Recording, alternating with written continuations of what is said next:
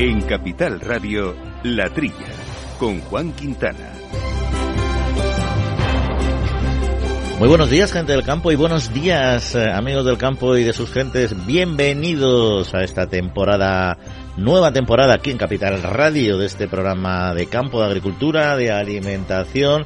Les hemos acompañado, ya saben, a lo largo del mes de agosto con este recopilatorio de las mejores entrevistas, en nuestra opinión, en la mía y en la de Jaume Segales, que me acompaña. Jaume, muy buenos muy días. buenos días. Bueno, son las que más ha gustado a la gente, según parece, por, por la cantidad Sí, sí. de descargas que ha habido. ¿Y qué tal el, ver- el veranito? ¿Todo bien? Pues sí, sí, echando de menos volver a contactar porque te enteras de muchas cosas cuando viajas por el campo que luego hay que contarlas. Y además que ha sido un año con un veranito complejo. Ahora vamos Sí. a hablar de muchos de estos temas. En todo caso, un programa que hacemos este primero con el mando de los controles técnicos al mando de Juanda Cañadas y ya saben nuestro correo electrónico para cualquier cuestión que nos quieran comentar que es eh, la trilla arroba capitalradio.es y como decíamos vamos a hablar de uno de los grandes eh, temas que están ahora de actualidad que es el aceite de oliva Sí. el precio y también sobre todo en este programa pues cómo está afectando a los productores al sector y lo que nos vendrá. Si las lluvias eh, no llegan lo haremos. Charlando con Pedro Barato que es el presidente eh, de Asaja y con Íñigo Charola que es el eh, CEO de Biotech Foods vamos a, a dar a conocer eh, porque algunos de ustedes quizá no lo sepan un interesante producto eh, de futuro y ya de presente en Sí. algunos sitios que es la carne la carne cultivada la carne eh, sintética que les puede sonar a ciencia ficción quizá pero no es una realidad que ya puede estar en el mercado no en el europeo todavía pero ya está en algunos sitios no Yama yo creo que en Sí. Singapur y en, Estados Unidos Singapur, ¿no? Estados Unidos, Holanda lo están trabajando y España. Hay cuatro grandes productores y, el- y uno de ellos está en España. Ahí está, lo es que todavía no está autorizado su consumo ni su, ni su producción en nuestro país. Pero bueno, nos lo va a contar, como decíamos, Íñigo Charola más en detalle y también vamos a hablar de la vuelta, de la vuelta a las vacaciones, pero de la perspectiva, de la perspectiva de la distribución. ¿Cómo se prepara la distribución, el comercio para este desembarco que hacemos otra vez en nuestros lugares de, de residencia? Y nos lo contará Nuria Cardoso, que es la responsable de comunicación de Asegas. Bueno, pues estos y otros motivos que vamos a ir poco a poco desbrozando a partir de un instante.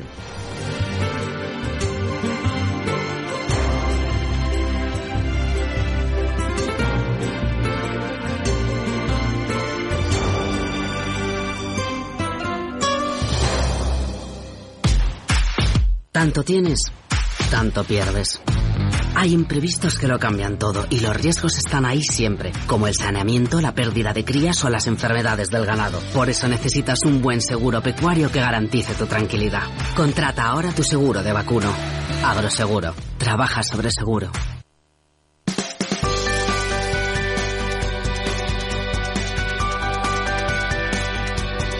Bueno, Yoma, pues comenzamos con algunos temas eh, de actualidad. Mira que parecía que la inflación estaba ya Mm. creciendo a mucha menos velocidad, pero en estos últimos eh, días se ha disparado y Sí. semanas ha subido hasta el 2,6% en agosto y la subyacente en torno al 6,1%. Ya repuntó algo en julio después de la bajada experimentada en junio, pero es verdad que gasóleo, o sea, combustibles, energía, etcétera. ¿Quién no ha visto los tótems de las gasolineras con precios que nos recordaban hace año y medio cuando nos dieron lo- el descuento de los 20 céntimos? Pues ya están pra- prácticamente parecidos. El, que no ha pagado 1,8 ha pagado 1,7 y medio esta misma semana. Bueno, pues eh, en agosto se mantiene el ascenso, como tú dices, unos precios 2,6% más elevados que el agosto del año pasado, según ha publicado estadística. Y además la subyacente, la que elimina los productos frescos, está en el 6,1%, también muy alto. Los precios no dan tregua, sobre todo los alimentos, eh, suben un 0,8%, encadenan 22 meses de incrementos, la última bajada fue en septiembre del 21. Respecto al 19, ah, justo antes de la pandemia, es un 31% más caro en general toda la cesta de la compra, un tercio. No todos han evolucionado de la misma manera, por ejemplo, tampoco todas las provincias. En Barcelona en estos cuatro años se ha incrementado un 27%, y por ejemplo en Zamora un 37, 10 puntos de diferencia si compras la misma carne o el mismo producto en una ciudad o en la otra. Los productos más encarecidos, aceites y grasas 79%, las frutas casi el 40, las leches, huevos, quesos 35, bebidas no alcohólicas 33%, pan y cereales un 30% respecto al 19, la carne 27, hortalizas y legumbres 27, pescado y marisco 23 y café y té 22%. La previsión de Funcas, Fundación de Cajas de Ahorros, es una subida anual de los alimentos aún del 12,3% este año. Qué O sea, bueno. queda margen de subida, según dicen ellos, Eh, en 2024 se esperan incrementos adicionales del 3,6 y 4,2% respectivamente. Muy duro. Y aquí en la cesta de la compra, el dato que has dicho, el 79%, estamos hablando de algo que vamos a comentar en unos minutos, que es el aceite de oliva, que está en unos precios Piensa que he, visto bares donde ahora te dicen, eh, yo te echo el que tú, la que tú quieras, pero no te dejo la botella. Sí, sí. Y, he, visto en tiendas donde lo ponen como el whisky o como las conservas caras con el precinto este de seguridad. Es que se está vendiendo ya por encima de 10 euros el litro. Es una, es una barbaridad. Luego veremos. Y además, normalmente, pues bueno, la alternativa es el de girasol, pero como ha habido este conflicto también que ha repuntado y ese cierre también de, de Rusia a los puertos ucranianos, etcétera, Girasol también ha tenido su amenaza. Sí, lo tienes en 3 tres, el kilo, más o menos. que está ahí, el tema está complicado. Pero bueno, luego comentaremos, ¿no? Eh, pasando a otro asunto, vamos a hablar del vino, en concreto de las exportaciones, porque el volumen de negocio, la facturación subió el 1,3% en el primer semestre de este año con respecto al de 2022 y alcanzó los 1.450 millones de euros, un poco más, lo que representa pues el mejor el primer semestre de la última serie histórica. 1.018 millones de litros, eso es un descenso de un 0,3% respecto a estos otros años. El pasado junio fue ligeramente peor respecto al del, del 22, pero caídas del 1,6%. Los datos interanuales sí que dan ese alza del 2,1% en la facturación de las exportaciones hasta 2000, casi 3.000 millones de euros. En términos de valor, la facturación vuelve a caer por debajo de los 3.000 millones. En volumen, la evolución es positiva, 83,4 millones de litros menos, eso es verdad, y las cifras de los 11 primeros meses de la campaña, desde agosto del 22 hasta junio del 23, muestran un crecimiento de ventas del 2,1% con menos volumen, 2,5%, es decir, se vende más caro, pero se vende menos cantidad. Las ventas al exterior de vinos envasados aumentaron en 1,9%, el de granel creció un 3% el valor, y la caída compensada con los vinos envasados sin denominación de origen, que la facturación aumentó en 24 millones de euros. En términos de volumen, también ha caído la cantidad de litros vendidos, 9 millones de litros menos de este tipo de, de producto. En Estados Unidos se mantiene el primer destino de valor, le sigue muy cerca Reino Unido y después tenemos Alemania en tercera posición. Pues veremos qué es lo que pasa el año que viene, porque la cosecha, la vendimia, por ahora no tiene no tiene una buena pinta. Al menos los eh, pronósticos están empeorando según la campaña va avanzando y se ve que hay carestía de, lluvias. Inicialmente planteaban un descenso, se planteaba el 12% con respecto a la campaña anterior y ahora ya se habla de cifras que rondan entre el 20 y el 30%. Sí, son datos que, claro, la sequía están, están provocando ahora mismo. La producción final de la campaña por debajo de los 35 millones de hectolitros, según han explicado las organizaciones agrarias. Son previsiones preliminares. Hay que ver cómo afecta, por ejemplo, Castilla-La Mancha, que es el principal productor de vino del mundo como región, el calor y la sequía.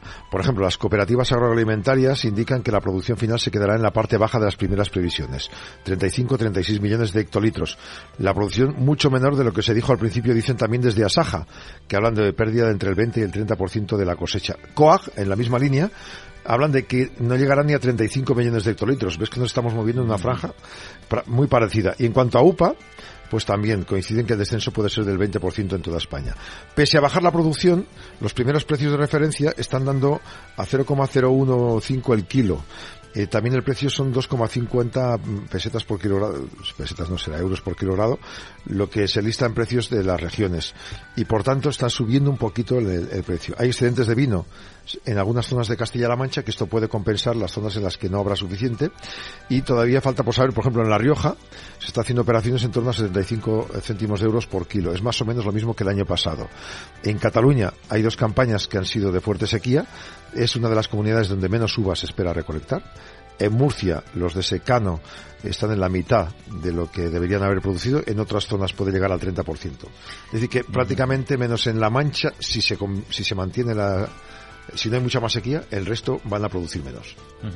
Bueno, pues y, todo esto al eh, final eh, surge también de una de unas circunstancias, circunstancias climáticas que han sido complicadas. Y no hablamos solo de, de la sequía y la falta de agua, sino que estamos hablando eh, también de, de, las, de las heladas que hubo en su momento, del pedrisco que ha habido después, de la humedad que también hubo en el mes de junio, que eso genera muchas, muchas enfermedades fúngicas, muchos, muchos hongos, y por todo ello, perdón, el sistema español de, seguros agrarios combinados agroseguro estima que van a tener que poner en marcha indemnizaciones para los viticultores asegurados en torno a los 70 millones de euros, que va a ser una de las más altas también. Sí, hoy tenemos, han visto la noticia mejor, la peor y la intermedia en cuanto al vino. Estamos en época de, vendimia y lógicamente se habla mucho de esto. Como les contamos, eh, han indicado que no se trata de una primera, se trata de una primera estimación, es pronto para cualificar, pero sí que Agroseguro confirma evaluación de datos, eh, más de 250 técnicos ahora mismo en varios siniestros. Eh, la superficie reclamada supera las 210.000 hectáreas. Una de cada dos hectáreas aseguradas ha tenido siniestro. La mitad han tenido siniestro. En este año 23 eh, ha habido siniestros, como tú bien dices, pues eh, Rioja, Navarra, Castilla y León y Castilla-La Mancha por las heladas en abril y mayo, la sequía en el viñedo, sobre todo en Cataluña, 20.000 hectáreas. En junio, el pedrisco, como tú cuentas también, daños en más de 80.000 hectáreas aseguradas, Castilla-La Mancha, Comunidad Valenciana, Rioja, Navarra y Aragón. Y la inestabilidad atmosférica de junio, pues ha causado siniestros en eh, 12.000 hectáreas más, sobre todo en la Comunidad Valenciana y en Castilla-La Mancha. Pues ahí están, en nuestra climatología, que no nos deja un respiro. Si no es por blanco, es por negro. Menos mal que al menos tenemos este sistema de seguros que es eh, bastante eficiente, evidentemente una garantía para los agricultores con sus, con sus cosas también y sus cosas a mejorar. Pero ahí está. Bueno, hasta aquí nuestro primer eh, resumen y ahora vamos a entrar ya en faena abordando un tema muy interesante que es el de la carne cultivada.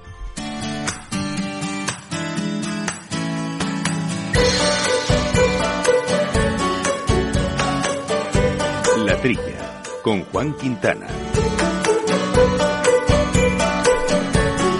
Pues hace una década, quizá recuerden eh, que los ciudadanos tuvimos pues las primeras noticias de que la carne cultivada pues podía pasar de ser una utopía a una en realidad. ¿Dónde estamos ahora? Todo eso que y cómo es este mercado y hacia dónde nos dirigimos es lo que queremos que nos explique Íñigo Charola, que es el CEO de Biotech Foods. Íñigo, muy buenos días. Hola, muy buenos días. Bueno, este tipo de carne, eh, que seguro que es novedosa para nuestros oyentes, eh, ¿en qué situación se encuentra? ¿Dónde estamos 10 eh, años después? Y, ¿Y dónde está autorizado? ¿Dónde se puede consumir en la actualidad? Bueno, pues afortunadamente, ¿no? En este tiempo, en este corto tiempo, 10 años, se ha avanzado muchísimo. Esta industria, que no ha hecho más que acabar de nacer, pues ha sido capaz de demostrar la viabilidad técnica del producto y de demostrar además que la aportación nutricional de la carne cultivada es idéntica a la de la carne convencional. En este momento ahora ya nos encontramos en la fase de industrialización, con la construcción de, las plantas productivas que nos van a permitir eh, llegar al mercado, es decir, poner a disposición del consumidor una mayor eh, oferta de proteínas. Eh, ¿dónde, ¿Dónde se ha autorizado? Pues mira, de momento en dos países muy significativos. Uno es Estados Unidos y el otro es Singapur, donde ya se puede consumir la, carne cultivada. Eh, hay que recordar además que, el marco regulatorio de estos países, eh, al igual que el del resto de, países de nuestro entorno, pues tienen una misión principal, que es la de garantizar la seguridad de la cadena alimentaria, ¿no? Y de esta manera pues contribuir a proteger la vida, la salud humana eh, y teniendo pues en cuenta la salud, el bienestar animal y, el medio ambiente, ¿no? Eh, son evaluaciones de riesgos que hacen estos organismos, la FDA en Estados Unidos, la EFSA en Europa, que son muy rigurosas y, muy confiables y están siempre eh, basadas en información científica. Y de cara a entender un poco mejor este lo que es este tipo de carne y de manera sencilla, que supongo que no será eh, fácil, ¿cómo se produce? ¿Qué es esta carne? Bueno, yo creo que sí que tiene una explicación sencilla, ¿eh? luego aunque como cualquier nueva tecnología que requiere de mucho de mucho trabajo, obviamente, eh, pero es, es un sistema simple. Nosotros producimos eh, carne a partir de las células de animales vivos, eh, como la ternera, el cerdo, pollo, es decir, animales que ya estamos acostumbrados a consumir a día de hoy. Y lo que empleamos es lo que se denomina la agricultura celular, es decir, cultivamos las células de carne pero fuera del cuerpo del animal. Y lo que hacemos es imitar las condiciones del animal, es decir, aportamos los nutrientes eh, necesarios a estas células y aseguramos una temperatura estable, como ocurre en el cuerpo del animal, y de esta manera eh, pues producimos una carne de forma muy eficiente, ya que mm, producimos eh, exactamente lo que vamos a consumir y de una forma muy respetuosa con con el, bueno, obviamente con el animal y con un menor uso de los recursos naturales, ¿no? Como el agua y, la tierra. Es decir, en resumen, al final estamos produciendo un alimento ya conocido, pero empleando un método diferente.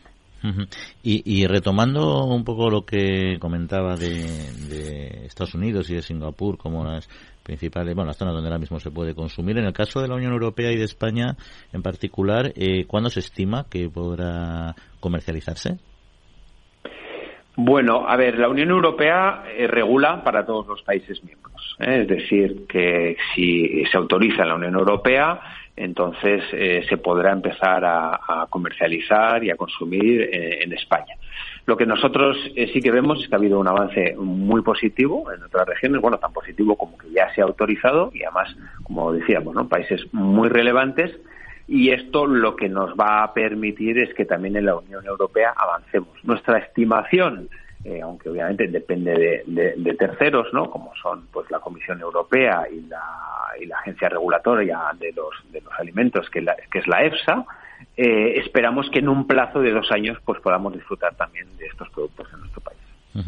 Y hay una, hay una cierta eh, carrera o interés eh, en el sector eh, agrario, alimentario, industrial en general, es avanzar en lo que es el disponer de nuevas eh, proteínas, ¿no? Pues vamos a hablar de insectos, de algas, este caso es otro de ellos y, tienen, va a tener que convivir, entiendo en este caso específico, con el sector eh, ganadero, ¿no? En este mercado las proteínas animales y vegetales, ¿no? ¿Cómo estiman que va a ser esta, esta relación con el modelo actual de producción cárnico basado en las explotaciones ganaderas?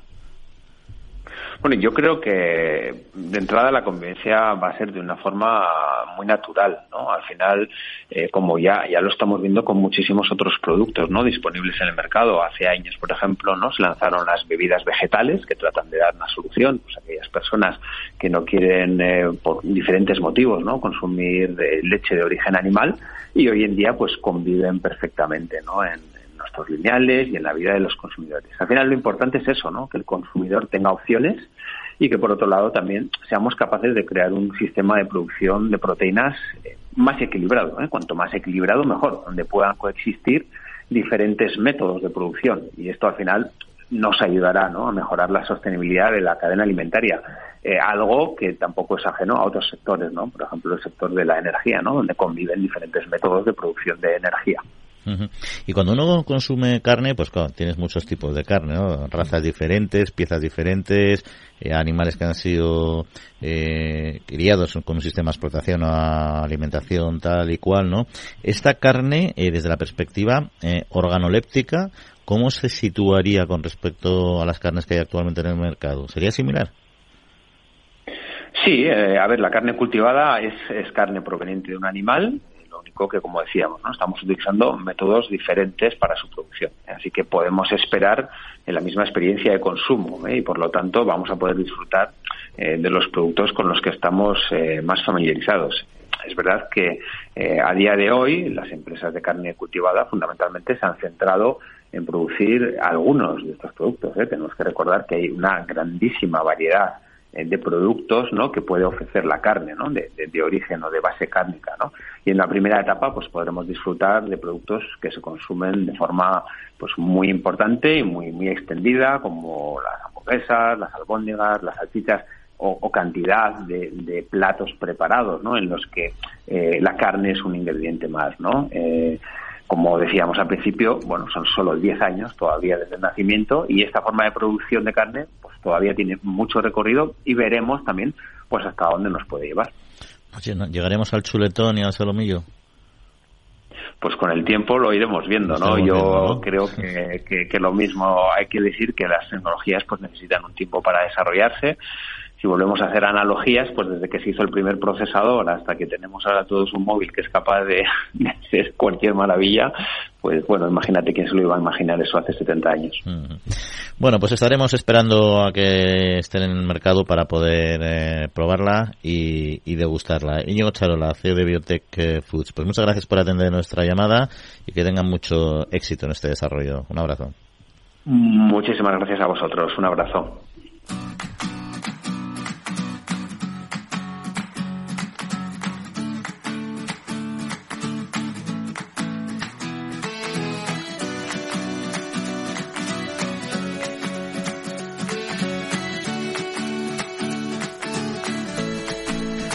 Bueno, interesante. Tiene muy buena pinta ¿no? el tema, ¿eh? Sí, sí. eso- Tiene eso tiene mucho- muchas incógnitas. Para mí es muy importante el cómo van a convivir con el sector ganadero.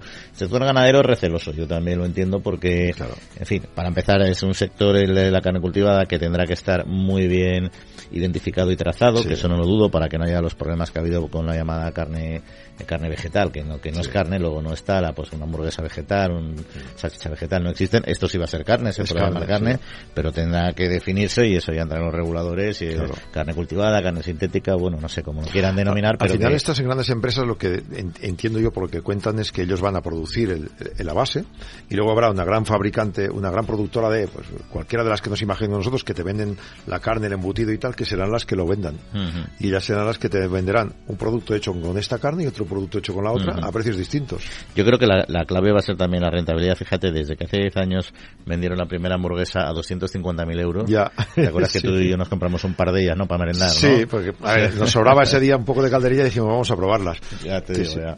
Bueno, pues imagínate lo que han llegado ahora. Ahora ya las están vendiendo a 12, 13, 15 Claro, euros, quiero recordar. claro. Hombre, eso son eh, precios todavía un poco de exposición, digamos, Sí. de, de, de- Pero cuando vas a mercado, ya, ¿no? ya ves, esto está aquí Sí. y está este precio. Es por darme un lujo un Sí. día, un capricho, ¿sabes? Yo creo que ahora para que una vez que los lancen para que llegue a ser eh, verdaderamente rentable y que se y, y que se posicione en el mercado en su franja y la gente los quiera, mm, tienen que hacer una labor también importante que la gente, no, afortunadamente no es como la carne de insecto, o sea, no es como la proteína de insecto que aquí no la cuelan ni a tiros. Cuesta mucho. En harina sí, pero esta sí, esta tiene puede un nivel de penetración interesante. Y luego han hecho muy bien también, es verdad, me recuerda un poco a las grandes inversiones, por ejemplo, los cultivos biotecnológicos, etcétera, que no puedes ir a hacer el cultivo, no sé, de las de, de la coliflor, porque hay poca producción a nivel mundial Claro. y entonces no puedes amortizar el enorme Claro. desarrollo tecnológico.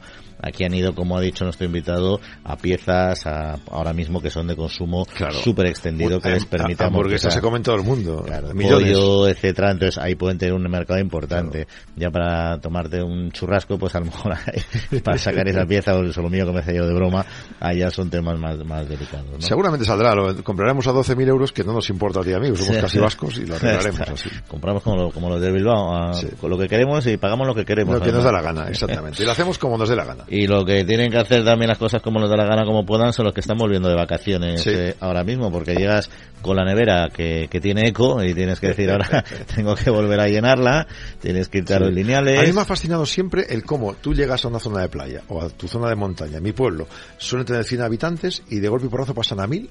¿Cómo montas la distribución para que tengas abastecimiento para estos? Y luego al revés, Madrid y Barcelona que pasan de medio millón a dos millones de golpe en dos días. Pues nos va a contar seguro, porque seguro que tiene la respuesta que tú y yo no sabemos todavía, Nuria Cardoso, que es la directora de comunicación de ASEDAS. Nuria, muy buenos días. Buenos días, Juan, ¿qué tal? Pues muy bien, aquí llegado, lle- llegado del verano y te diré que mi nevera está totalmente vacía, o sea que voy a ver, voy a ver cómo desde la distribución me, me facilitáis llenarla. No diré de una manera barata porque hemos visto los precios antes de la inflación del IPC y cómo están algunos, algunos precios, pero cómo, cómo se organiza vuestro sector ahora para dar respuesta a esta situación. Pues, pues efectivamente lo, lo habéis explicado muy bien. Hay toda una organización logística, tecnológica y también humana para que cuando mm, a principios, finales de junio, principios de julio, pues todos o, muchos españoles nos vamos a nuestras zonas de, veraneo, que, esos pueblos que están acostumbrados a, tener poquita gente sean capaces, los supermercados que, que operan allí, de acoger y de cubrir las necesidades de los visitantes y, ahora pues se produce el efecto contrario, ¿no? Eh, millones de familias que vuelven a sus lugares habituales de referencia, eh, de, de residencia, perdón, y, y bueno, pues las despensas y los frigoríficos quedaron vacíos y, y hay que, que llenarlos. Entonces, pues los supermercados se preparan mm, primero con- mm, controlando muy bien este este flujo de, de demanda gracias a la información previa que han ido recogiendo otros años y preparando las plataformas logísticas con antelación para que todo esté listo. Claro, entiendo que hay, hay tiendas grandes, me- pequeñas y enormes, ¿no? Y uno no puede tener almacén para de golpe y porrazo decir voy a multiplicar por cinco las ventas. El, el sistema de abastecimiento just in time, eso obliga a, a todo el- a toda la cadena de valor a estar preparados, no sé si 24 horas, pero sí cada día por la mañana, ¿no? Sí, efectivamente. Eh, al final eh, la cadena es un sistema eh, colaborativo en el que la información, pues afortunadamente, fluye con, mucha facilidad y, la tecnología también, esta capacidad de previsión, pues nos permite que, evidentemente los productos frescos, pues en muchos casos lleguen en, 24 horas o menos del campo a la mesa. Y eso requiere pues bueno previsión comunicación y, esa agilidad. Las plataformas logísticas pues bueno hay muchos productos que, apenas pasan unas horas. Allí otros lo que llamamos en, el sector la, alimentación seca eh, los productos envasados, pues ahí sí puede haber una, un, poquito más de margen, pero, pero es verdad que, mm, que este, este flujo logístico pues requiere de mucha especialización, de mucho conocimiento y, como digo, también de, una inversión tecnológica muy importante que se ha ido haciendo a lo largo de los años. Hemos vivido pandemia, hemos visto en Filomena cómo se repartía sobre hielo prácticamente a los camiones y llegar a las tiendas. Luego está la Navidad, que en 24 horas tenemos que comérnoslo todo en cualquier punto de España.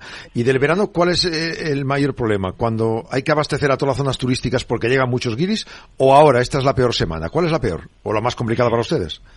Pues la más complicada es esta. Eh, bueno, la Dirección General de Tráfico mm, ha, puesto fechas a la operación retorno, ¿no? Entre el 28 de, de, agosto y el 3 de septiembre. Entonces es verdad que ahí hay una concentración muy grande de, de movimiento, de retorno a las ciudades básicamente y, y a, la, bueno, a las áreas urbanas en general. Eh, el comienzo del verano es un poquito más escalonado, es un poquito más fácil pero es verdad que sí, esta semana de lo que lo que hemos llamado la operación despensa es, es muy intensa en este en este trasvase de la demanda.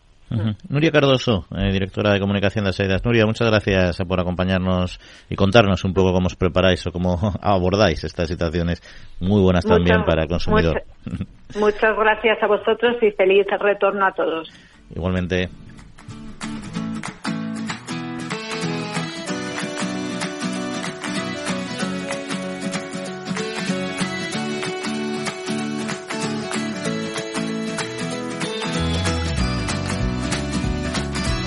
Bueno, además uno de los, eh, los productos, como decía, que, que, se, que se demanda más a la vuelta del verano son aquellos básicos de muchas frutas y hortalizas, porque lo tienen la nevera vacía, claro. Hay muchos productos en conserva que los dejas en la despensa y te aguantan todo el veranito. Hay pastas, eh, bueno, todo tipo de ellos, ¿no? Pero en cambio la zanahoria, la cebollita... Llegas a casa no tengo nada de verdura, ¿qué hago? Yo creo que y además que llegas con ganas de verdura, porque después de verano de, malvivir, entre, entre, entre, comillas, es decir, de comer, de relajar todos tus hábitos alimentarios... ¿Qué será que con los encuentros familiares poca verdura y pescado a la plancha comemos. En, veranito poca. Bueno, a mí el pescado, que me, gusta. el pescado a la plancha del norte, le doy mucha mucha caña al pescadito a la plancha. Pero cuando ¿eh? quedas con amigos, el que yo a veces pido pescado y me miran como diciendo, ¿tú qué te pasa? Estamos en verano, ¿verdad? piérdete un poco con los vicios culinarios. Así es. Bueno, el caso es que llegas a tu casita y la verdad es que te apetece recuperar un poco el tono, comer un poquito más saludable y ahí no solo porque es que son, son básicos para la cocina, sino porque son básicos para la salud, se demandan mucho, ¿no? Y es verdad que se nota muchas veces que lo rápido que bajan en los lineales estos productos. el otro día estuve y digo, joder, está que la gente haciendo acopio ya de...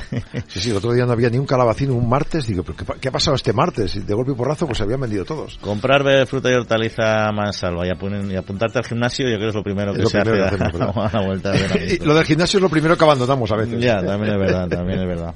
Pero bueno, oye, comentamos eh, algún otro tema de actualidad, Jauma, y hablamos de, de, la climatología y en concreto vamos a, a seguir con la con esta persistente sequía que tenemos, pero en concreto en lo que está afectando al precio de la paja, que no solo sirve para la alimentación animal, que es esencial, eh, sino también para, en algunas zonas, para, son básicas para la producción de, de, champiñón, en concreto, en concreto en La Rioja. Y es que está subiendo el precio, ha subido en torno al 300%, que se dice pronto. Acuérdate de esa entrevista que mantuvimos con productores de champiñón, que nos decían, claro, si es que la paja, si nos sale más cara que el precio de venta del champiñón, no nos renta. Bueno, pues eh, es el segundo sector agrario en La Rioja, después de la uva, del vino, y da empleo a 3.000 personas entre cultivadores y trabajadores de empresas que se encargan de comercializarlo. La Rioja tiene 240 cultivadores, 70 millones de toneladas de hongo al año, 65 chapiñón, 5 de setas. Se producen en España, pues justo el doble, 130 millones de toneladas la mitad en La Rioja, la otra mitad en Castilla-La Mancha. Bueno, pues el gobierno regional de La Rioja censura que no se hayan aceptado sus alegaciones al Ministerio de Agricultura, que pedía ayudas extraordinarias a agricultores y ganaderos para la sequía, y les dejó fuera. Y al dejarles fuera, pues claro, ahora hay un problema que tienen que ellos absorber, bueno, afrontar. Y lo que hacen es desde la comunidad intentar dar algunas ayudas. Aún así, Dice, claro, hay reducción de uso de fitosanitarios, lo que ha provocado un problema de reducción de rendimientos de los cultivos. Por otra parte, la subida de precio de la paja que afecta a todo el sector primario, también la ganadería. Y por tanto, hay que conseguir una producción del futuro para este subproducto, porque si sigue escaseando, no podemos ir dando subvenciones eh, ad eternum, ¿no? En este sentido han pedido que aparte de negociar el precio de la, de la, paja se busquen otros, otras zonas de las que se pueda importar y sobre todo que se den ayudas desde los gobiernos centrales, en este caso europeos, para frenar esto. Fíjate que el tema de la paja es curioso porque precisamente con la sequía y en esta en la cosecha de, cereal eh, hubo incluso zonas que, que no cosecharon porque se habían quedado tan tan mal los campos y el fruto y la espiga tan tan tan con tan poco calibre que se decidió no cosechar y orientarlo todo a paja. Pero además de esa a pesar de esa reorientación a paja de estos campos no cultivados aún así está claro que la producción ha caído muchísimo y no lo suficiente lo cual afecta al champiñón clave, pero también a la, a la ganadería. A la ganadería, imagínate, si le subes tanto el precio de la paja más los demás insumos, no te renta. Pero bueno, lo que sí que está que arde, y nuestros oyentes seguro que lo han podido estar escuchando estos días en, en todos los medios, es eh, la subida en concreto del precio del aceite de oliva, en concreto del virgen extra, que se ha disparado en los niñales, ha superado ya los 10 euros eh, por litro, y eso es un problema para, eh, para el consumidor, por supuesto, muy grande, para el mercado de aceite de oliva en general, a nivel nacional, pues internacional también y por supuesto también que queríamos hablar de ello a los a los consumidores y para ello nos acompaña don Pedro Barato, presidente nacional de Asaja. Pedro, muy buenos días. Hola, buenos días. Bueno, ¿qué está pasando? ¿Qué está pasando en el sector del aceite de oliva y en nuestros olivares y nuestras almazaras?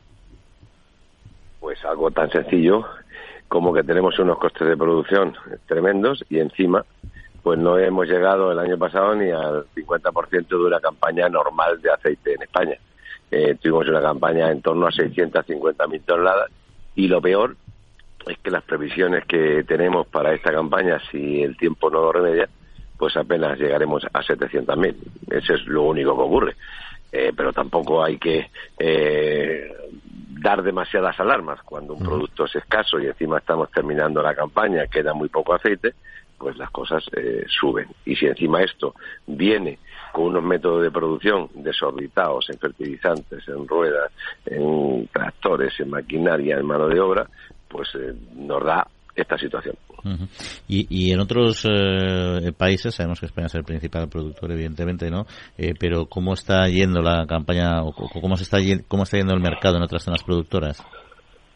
Bueno, eh, hemos tenido, Grecia estaba parecido, Italia estaba parecido, eh, Turquía es lo único que tenía eh, un poco más, eh, y de hecho pues eh, los operadores españoles eh, compraron ese aceite para fundamentalmente para atender la demanda que tenemos en, en países terceros y no terceros, porque quiero recordar que hace 10, 12 años apenas estábamos en 50 países en el mundo. Eh, presente el aceite de español.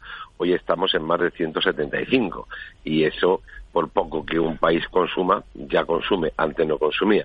Y luego tenemos el mercado de Estados Unidos, que es un mercado muy bueno, también el mercado chino, el mercado japonés, eh, estamos ahora haciendo campañas en, en la India. Y también en países de la Unión Europea que apenas se, no se consumían, pues por ejemplo Alemania, Reino Unido, pues la verdad es que ya consumen aceite de oliva también. El problema fundamental es la climatología eh, que estamos atravesando en nuestro país, no solamente para el aceite de oliva, sino para lo demás. Hablaba ese hace un momento de paja, eh, al final esto se está incrementando eh, todo por todos lados. Claro, eh, realmente si uno tiene que atender la exportación y también el, producto que se vende en España, eh, puede ocurrir que ustedes compren en el extranjero para exportar y que otros países nos traigan aquí aceite de oliva y sería la misma calidad. No, no, no, no se da eso. Eh, antes había eh, una situación en la que decíamos que los italianos mandaban aceite, eh, digo, mandaban de mandar en el aceite en el mundo. Es cierto que Italia todavía sigue comprando mucho aceite en, en España, pero hoy el, el, el gran mercado global que tenemos somos nosotros los españoles, aunque no hay que menospreciar los operadores italianos que también son muy importantes. Pero también hay mucha marca italiana que suena fundamentalmente terminado en, en I fundamentalmente, pues que eso son empresas españolas. ¿eh? Por lo tanto, eh, es de peor calidad. El aceite, eh, si es virgen extra, es virgen extra aquí y fuera de aquí. si es refinado, pues es refinado aquí y fuera de aquí. Por lo tanto, hay unos parámetros que el COI a nivel mundial tiene y hay que cumplirlos por todos sitios. Y decía que, bueno, que es una situación que responde a una evolución natural del mercado y a las escasas producciones de la anterior campaña, etcétera. Normalmente este sector funciona como modelo de dientes de sierra, alterna unos años y otros, ¿no?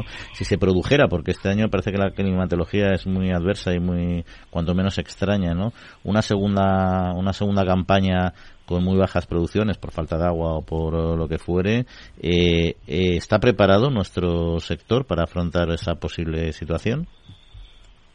para esto no está preparado eh, nadie, eh, no está preparado nadie porque eh, a nosotros nos gustaría que fuera una campaña que tuviéramos en torno a un millón cuatrocientas, un millón quinientas mil toneladas de aceite y esto es lo que el sector está preparado industrialmente, nuestras almazaras, el sector cuando sector como este no solamente no solamente falta aceite es que también nunca se habían producido ERES en empresas, no se han producido ERES en almazaras, no se han producido ERES en, cooperativas. Al final no hay productos, no hay manipulación eh, de, todo lo que son los productos. Manipular me refiero a elaborar y a, transportar. Pues entonces, eh, todo este tipo de cosas, nadie está preparado para ello. Y es más, la situación que el sector agrario y en particular el aceite de oliva está atravesando es una situación caótica, de bajísima rentabilidad o nula rentabilidad, porque nadie quiere llegar a estas situaciones, porque esto no es bueno para nadie. Mm. ¿eh? Y por lo tanto, el sector eh, del, aceite de oliva tiene una crisis tremenda, también empezando por el olivarero, como no puede ser de otra forma.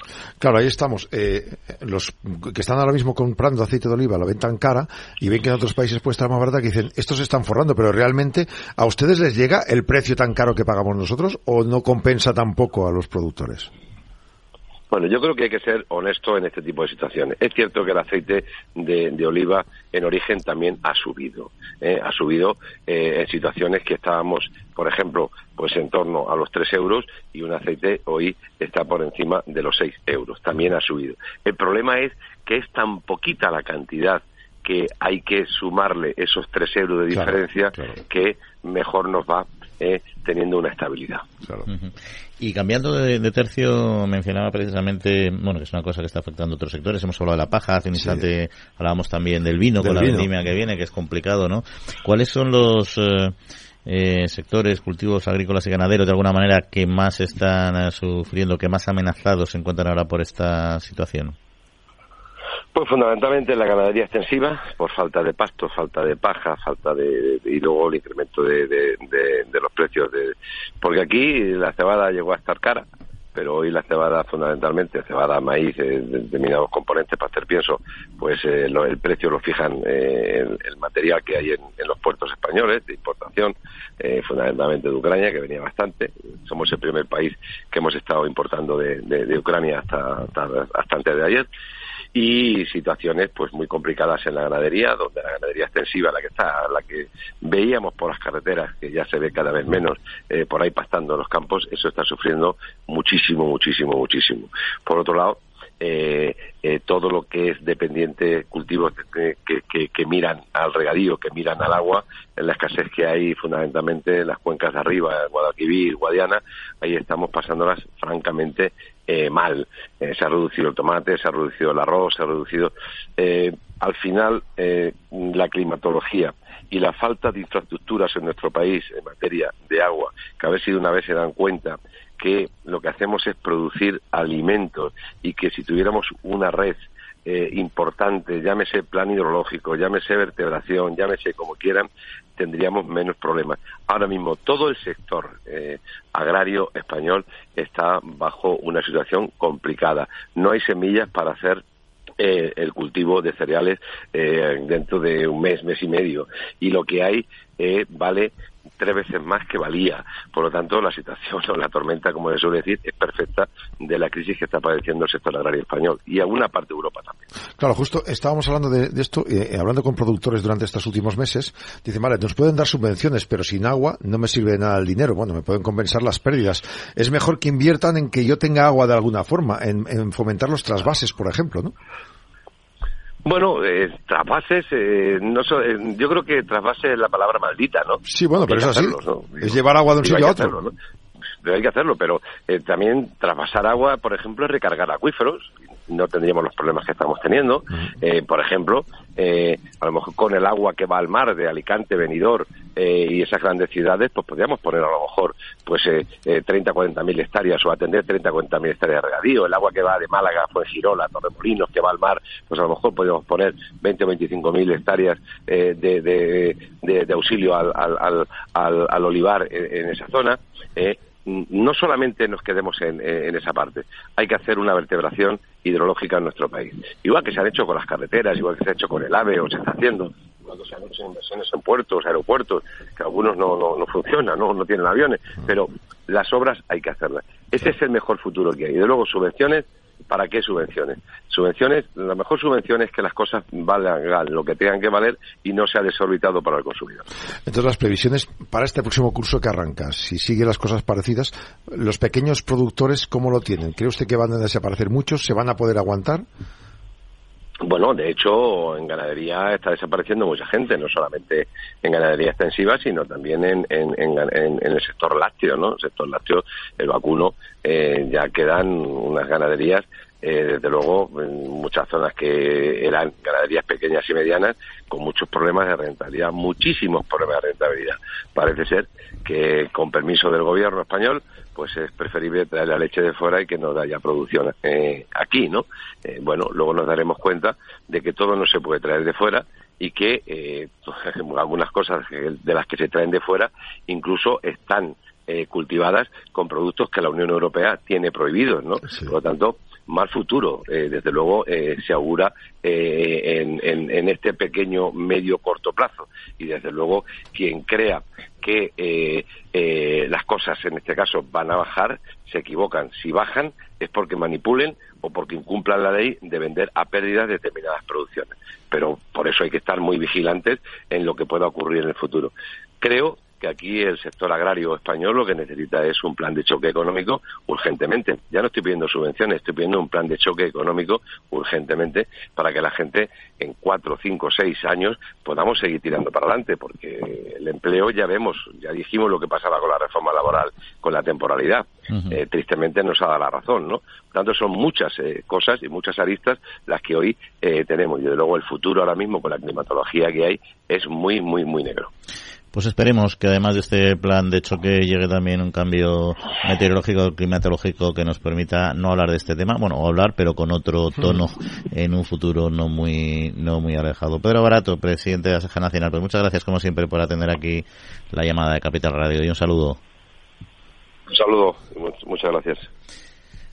Bueno, pues bueno, ahora apuntaba él el último aspecto, ¿no? el del empleo, que este verano hemos comprobado también que había, se calculaba, había según algunas agencias de empleo, hasta 180.000 puestos de trabajo no cubiertos en la hostelería y casi 80.000 no cubiertos en el campo. No, no, que es, es, la roca, la verdad. Y fíjate, y, luego el tema del agua que decíais muy bien, ¿no? Es, al final no solo el trasvase, que es imprescindible, son los acuíferos, es el agua, acuérdate cuando hablábamos de la fresa, las aguas recicladas que se tiraban al mar y que los freseros decían, a ver, si en vez de al mar, nos las conseguimos traer, que claro. recicladas a nuestros campos, eh, ahorraríamos también mucha agua, es decir, la gestión de, del agua, de la escasez del agua, eh, de la escasez del agua es 100% multifactorial. Es tema que tendrán que abordar, estos temas políticos que al final no se quieren abordar, se las pegan unos contra los otros, igual que la ley de educación, igual que muchas otras, o, el pacto de Toledo, esto un día tendrán que ponerse de acuerdo. Cuando vean que se está secando toda España, tendrán que decir, vamos a hacerlo ya. Lo que pasa es que al final, eh, esas cosas hay que hacerlas de manera un poco previsora. Es que al final se están planteando, esperando a llegar a una, situación límite. Cuando recursos hídricos hay, no digo que sean abundantes, pero hay. Lo que hay es que hacer una redistribución adecuada y sobre todo una mejor gestión. Por supuesto, mejorar las infraestructuras de los agricultores, los sistemas de riego, en micro y en macro, todo, ¿no? Es decir, es un plan mucho, es un plan muy integral y eso es lo que no terminamos de, alcanzar. Pero bueno, esto es lo que hay. Esperemos, como decíamos, en fin, que vengan nuevas nuevas nubes. En este caso no que seamos rascosas, pero en el, sentido literal, en el ¿eh? sentido literal, y que el tema al menos se palie un poco. Que hay algunos temas que tratar. Eh, por ejemplo, si te parece, vamos a meternos ahora con nuestra España vaciada. Nuestro querido compañero Pablo Pablo Maderuelo va a ser eh, en un instante.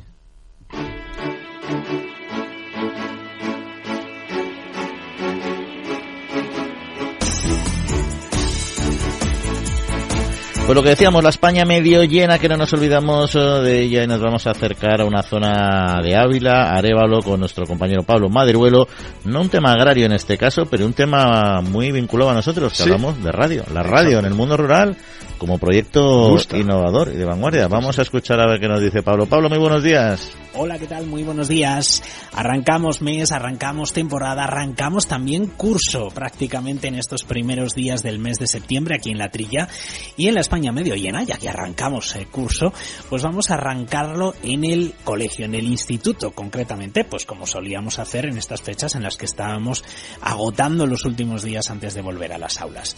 Vamos a marcharnos hasta lo que está en la provincia de Ávila, es un pueblo muy conocido por su valor y su eh, patrimonio eh, histórico, pero que desde hace un curso, además de historia y de patrimonio, también tiene una radio en el instituto.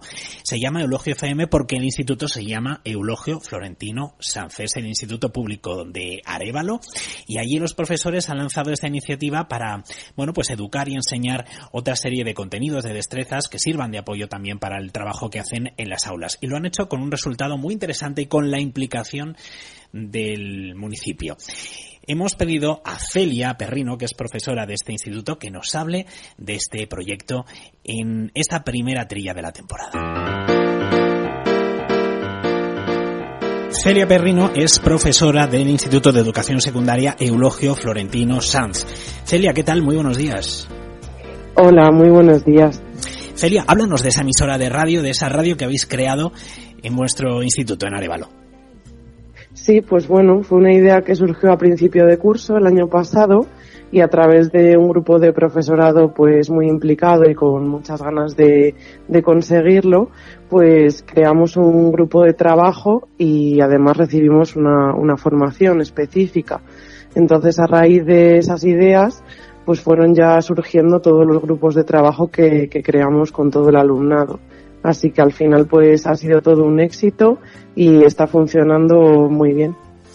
Eh, entiendo que no habrá sido fácil recabar los apoyos porque aparte de la formación, pues para hacer un programa de radio se necesitan algunos medios técnicos, no demasiados, pero algunos. Entiendo que habéis tenido que pedir ayuda. Sí, desde luego, esto es una inversión y bueno, hay que tener en cuenta desde luego que trabajamos en la educación pública, que tenemos pues los recursos de los que disponemos. Entonces, al final, pues, eh, dado que trabajamos en una localidad muy familiar y con un ambiente muy cercano, pues hemos conseguido que distintos establecimientos colaboren con nosotros para, para precisamente invertir en estos equipos, que al fin y al cabo pues, pues sí que suponen una, una inversión económica importante. Así que gracias a estos establecimientos de Arevalo pues hemos conseguido comprar toda la equipación para la radio.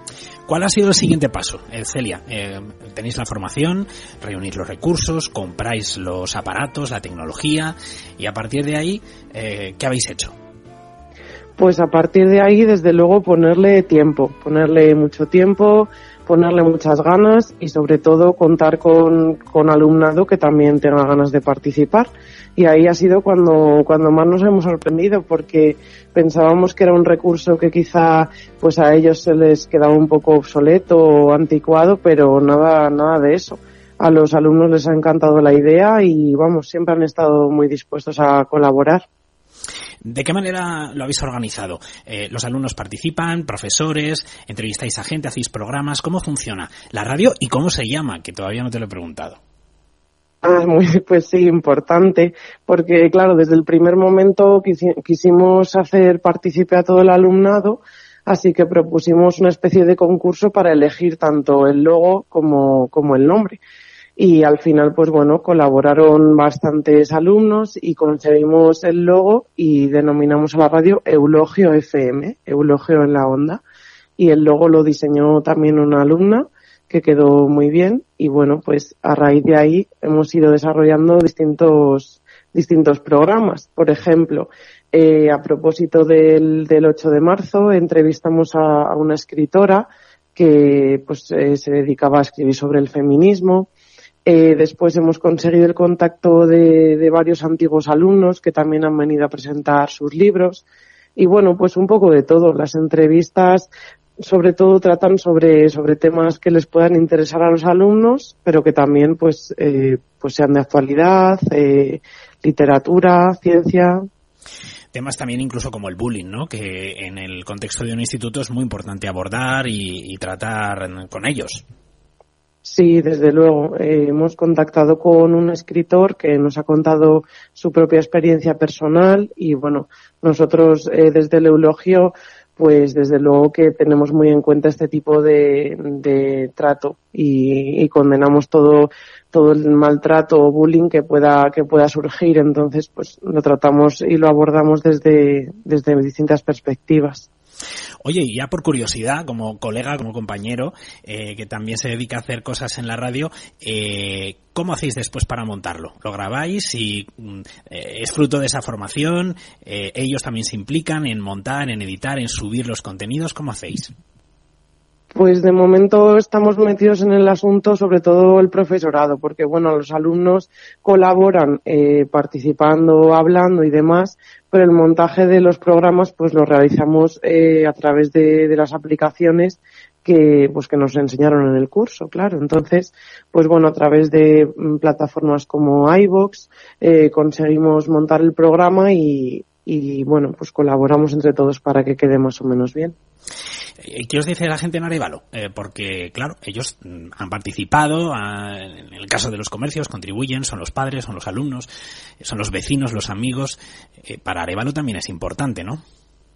Sí, sí, desde luego. Hemos colaborado también con el ayuntamiento, a través también de la radio local y bueno, ha sido una idea que, que, ha gustado mucho tanto a jóvenes como a mayores y de hecho incluso entrevistamos al, propio alcalde de Arevalo que también estaba encantado de, inaugurar nuestra radio y de colaborar en todo lo posible.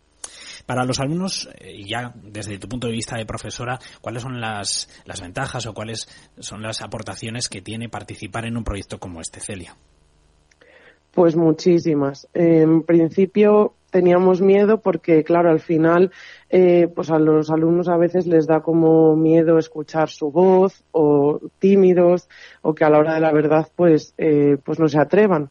Pero todo lo contrario, desde el primer momento han estado súper abiertos a las ideas, han, han hablado con toda naturalidad y esto pues contribuye muchísimo a desarrollar todas sus capacidades lingüísticas.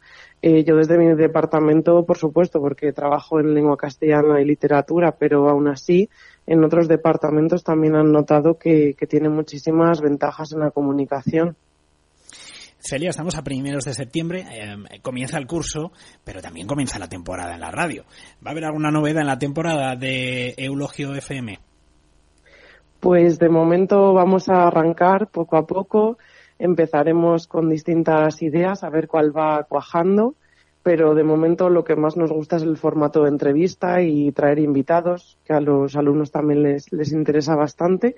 Pero bueno, también tenemos eh, en el tintero algunas otras ideas que les iremos dando forma poco a poco a medida que avanza el curso. Pues enhorabuena por la iniciativa, Celia. Solo me queda preguntarte por Arevalo. Siempre al terminar cada entrevista me gusta preguntar a nuestro entrevistado, entrevistada, por el sitio del que hemos hablado. Arevalo es una localidad eh, muy conocida en la provincia de Ávila, también fuera de ella, pero me gustaría que nos dijeses si alguien se plantea ir a visitar Arevalo o irse a vivir a Arevalo, ¿qué es lo que le hace singular? Pues Arevalo es una localidad muy especial, la verdad, porque sí pertenece a la provincia de Ávila, pero a la vez está muy bien interconectada con distintas provincias. Eh, tenemos al lado Valladolid, Salamanca, incluso Segovia o Madrid. Es una localidad muy bien comunicada mediante autovías.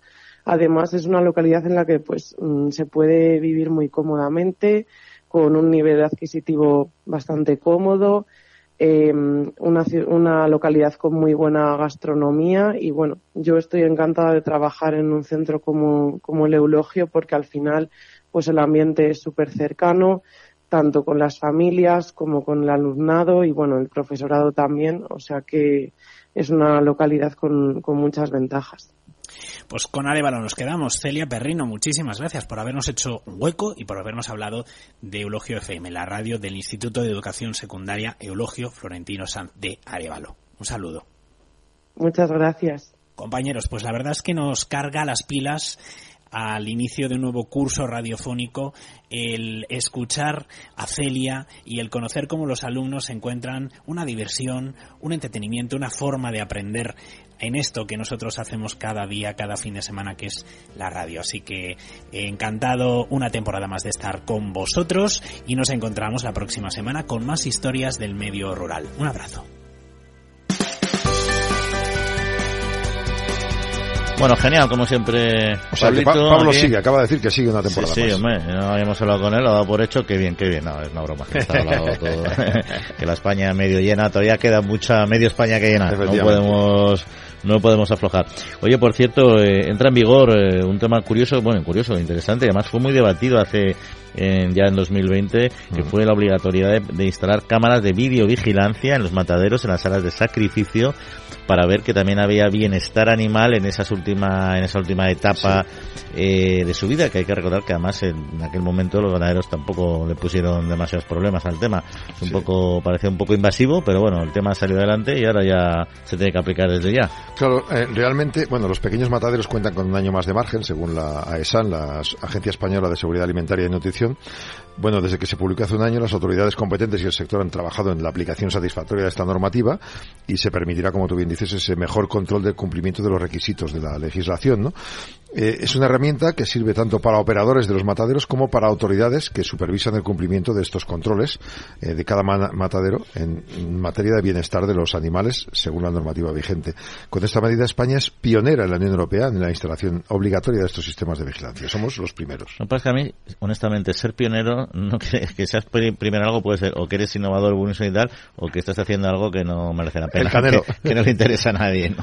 yo en este caso a ver no me, no me atrevo a decir que se está haciendo el canelo porque cualquier sistema está bien pero es que en nuestras salas de sacrificio el control del bienestar animal la normativa es súper estricta y los mataderos lo están cumpliendo es decir bueno que quieren poner cámaras porque así políticamente queda muy bien apostamos por el bienestar animal pues bien no digo que no haya alguna las inspecciones existen y van. Claro, hombre. Entonces, bueno, el, el inspector podrá llevarse la grabación y, y revisarlo. Sí, sí, pero vamos, que al final vas a estar ahí vi- viendo lo que pudiendo ver lo que lo que ya se hace pues bueno pues ahí estará pues muy bien evidentemente no pueden estar en zonas comunes solo en determinados espacios donde andan animales o sea también los trabajadores de los mataderos saben perfectamente que ni en, la- ni en el comedor ni en sus lugares de esparcimiento y tal van a tener nada de cámaras no pero bueno ahí están a disposición de, de ellos pues nada fenomenal Aquí en esto siempre hay un tema económico también, ¿no? O sea, ¿cuánto cuesta implementar esto? Supongo que un matadero puede asumir esos costes. Ese es el pero- tema, que yo creo que aquí no era un tema tampoco muy muy gravoso para Claro. al final, oye, es como si montas en tu casa un sistema Sí. de vigilancia, hombre, es caro, pero no te no te parte por la mitad. Exacto, sí. exacto. Entonces, proporcionalmente a lo que es tu casa, poner una camarita que algunos las tienen puestas y tal, pues el matadero, por mucho que tengas que poner, es una industria, pues lo podrán Claro. asumir, ¿no? Es distinto cuando dijeron, por ejemplo, hay que quitar todas las jaulas, sustituir todas las Sí. jaulas de todas las ponedoras, claro. Sí. Tienes que sustituir es un coste ele- elevadísimo. Y si ¿no? tienes que dar más espacio, necesitas más metros o menos producción. Y eso sí que te cuesta ya al final de año. Totalmente. Oye, nos queda un minutillo, poco más, eh, pero quería comentar contigo otro tema que es el tema del turismo, Sí. turismo rural, que ya no, simple- ya no simplemente se va a una casa rural, se está consiguiendo Sí. algo que se empezó a pelear hace tiempo, que es convivir, ¿no? Y Sí. participar en la actividad del campo, ¿no? Dentro del turismo rural hay una noticia que llegó este jueves y que las- el turismo rural había aumentado muchísimo después de la pandemia. La gente quería estar en una casa solos y este verano ha bajado un poquito. Eh, las cifras que se preveían ha bajado entre el 6 y el 8% de turismo rural. Pero en cambio está aumentando el agroturismo, que es ya un punto más allá. Es decir, duermes en la naturaleza naturaleza, vale, pero estás en la misma casa, en el mismo edificio en el que están criando animales. Si tú escuchas el canto del gallo, no lo denuncias, sino que te gusta. Ahí están las denuncias, que ya sabes que hay gente que lo denunciaba. Claro, Eso puede- y el olor animal. Exacto. Puedes ir con los agricultores a dar de comer a las vacas, es un plan de granja rural, o por ejemplo puedes eh, acercarte con, con tus hijos a ver cómo están los, los pollitos que han nacido, y de esa manera, pues, eh, la- dicen los turistas urbanitas disfrutan más de la naturaleza, 100%. Eh, vamos a hacer de granjeros durante una semana.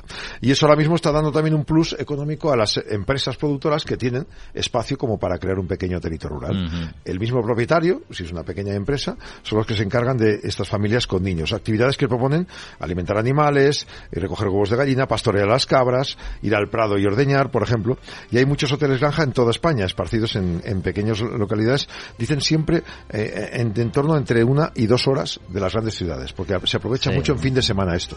A mí me gusta mucho el agroturismo, mucho más que la casa rural como tal, que también está muy Claro. bien conocer los pueblos, pero el contacto con nuestro sector agrario básicamente está en este tipo de iniciativas. Así que me alegro que vaya creciendo, lo que no va creciendo es el tiempo, así que nos tenemos nunca. eh, que despedir. Eso sí, agradeciendo a Juana Cañadas el mando de los controles técnicos y Yoma, como siempre a ti, tu presencia y que pases buena semanita. Lo mismo digo a todos. Pues a todos ustedes, descansen, cuídense y si están de vuelta a vacaciones, como siempre, con cuidado. Nos vemos en siete días. Un saludo.